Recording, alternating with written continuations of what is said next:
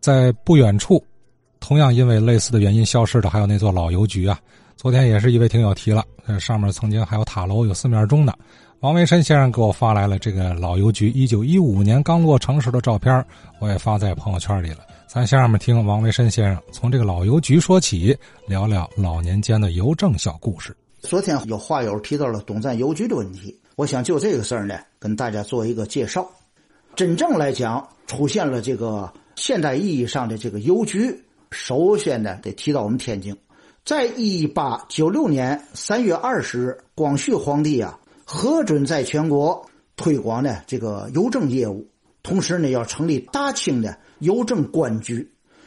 一八九七年二月二日，天津大清邮政局呢正式成立，地点呢就是我们现在看到的是吧？在这个解放北路就那地儿，称为呢大清邮政金局，天津的津。后来改成了天津邮政总局，又改为呢天津副邮政这个总局，天津邮政分局，最后定名为直隶邮务管理局。到了一九一五年八月一日，直隶邮务管理局正式迁入天津东站，这就是我们是吧一直提到的东站邮局是这么来的。一九一五年五月呢，天津海关道。在这个天津这个东站的地儿呢，又建了一个两层的楼房，同时呢，以每月九百五十两白银租给了直隶邮务管理局，就是解放北路的大清邮局，租给他了。一九一五年八月一日，这个大清邮局正式迁入东站。这个楼房呢为这个欧式建筑，楼顶呢建有这个阳台呢，周围有这个栏杆，还养些花，是吧？楼顶呢。是红色的，是吧？尖的坡顶，同时建有塔楼。到了一九一九年的五月，当时花了十五万两银子呢，把这所房子买下来了，就就不再租了。到了一九二零年十一月，又在这个楼房顶部呢安装了一个大型的四面钟。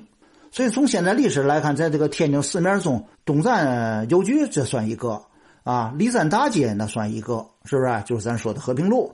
再有一个呢，曾经的中山公园还有一个，是吧？就是那话外之话了。到了一九二一年呢，这个又扩建了这所楼房。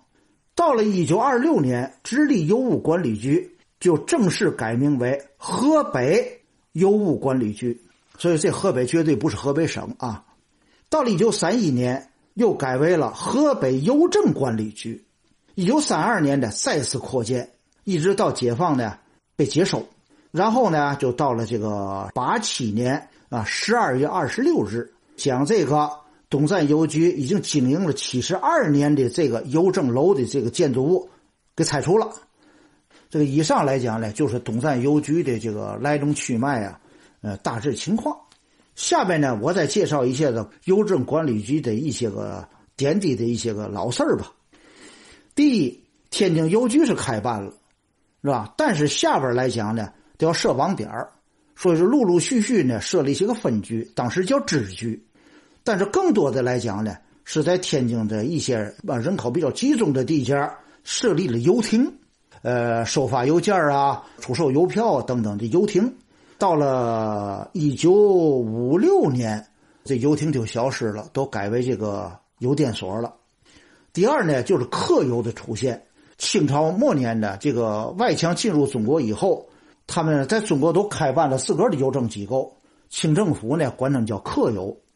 这些客邮呢，在一九二二年有个太平洋会议上，呃，通过了一个提案，就说取消呃在华啊客邮的那么一个提案。所以说呢，市场上就不存在外国邮局了。不过日本这个呢，一直到了日本投降才正式撤销。第三个呢，说过去呢，有些一说呢，外那个那个外地人到天津一看，嚯，天津外马路上都大洋炉子，实际那是油桶，是吧？在天津第一个安装这个油桶的地界呢，是这个呃，一九零六年五月，大致就在这个解放北路跟泰安道的拐角处安装了一个。第三个呢，就是邮件运输问题。当时呢，京哈铁路、京沪铁路。还有沪哈铁路的这个汇合点呢，都是在天津。南来北往的各种邮件都要集中在天津之后，然后再由天津再进行往全国分发。所以说，天津这个邮政呢，当时是很繁盛的。第五个来讲呢，我给大伙介绍一些个，在当时这个大清邮政时代啊，这个邮差们没有制服，只是一个号坎儿。这号坎上呢有“邮差”俩字。到了民国的时候，才有这个统一的制服跟帽子，以及帽子上的徽章，而且胸前呢有这个呃河北这个邮政局的这么一个胸章。邮局的颜色就定为绿色，绿色呢是国际统一的邮政的颜色，是一种安全的一种颜色的一种标志。所以说，你这个邮件也好，呃，在我这放着，你放心，绝对安全。这个最早的这个邮差呢，进道都用布辇走道，是吧？远一点的骑毛驴而且毛驴呢，这个背上呢还要搭一个耷拉，上面写着某某大清邮局。你要有信件呢可以给他。呃，第六个呢，就是邮差当时你要想干，最低是两个的铺保才能够进入这个邮局当邮差，而且那个邮差呢，必须啊持有一种啊护照，每人都有一份大清这个邮局开办的时候呢，当时呢各地啊还是割据。当你的邮差拿着这个邮包，各家串着去发这个信件的时候，当地官员呢往往认为啊，你个接人可能是个奸细，是吧？或者他又挨户的鼓动人呢起来闹事造反，他不理解，所以说呢，这当地的这个官员呢就把这个邮差给扣了，是吧？例如啊，一八这个七九年一月一日。山东巡抚啊是个满人，他叫文革，他呢就把到山东去的呃邮差，以及路过啊山东的邮差，发往当时天津至镇江这个邮路上的邮差给扣了。同时呢，哈，呃，他还下达了一个命令，看见这些邮差要马上是吧扣留，你知道怎么办？李鸿章、李宗棠发了一个手谕，印在护照上。所以各地官员看到了邮差们拿着这护照就放行了。等到后来日本人呢侵略中国以后，嗯，日本人呢盘查很严，哎，发现你这个邮差带着邮包是吧？日本人呢认为你这是八路的干活是吧？怎么办呢？这个河北邮政管理局啊，就给这个邮差们也同样发了护照，是吧？我呀保存了那么一张照片，呃，上面写的呢。就是河北邮政管理局发给护照市宝坻邮局的邮差是吧？某某某由宝坻至三河往来运送邮件，应请沿途军警验照放行，幸勿留难，以纵啊嗯邮运。下边有他照片这中华民国三十年三月二十九日，所以说在日本时期来讲。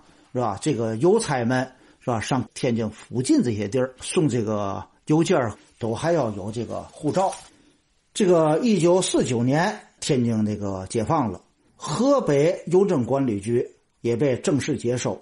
呃，总共接收了呢，呃，总局一处，天津市的支局一共是十六处，以及呢邮亭十二处。当年的七月，正式成立天津邮政管理局。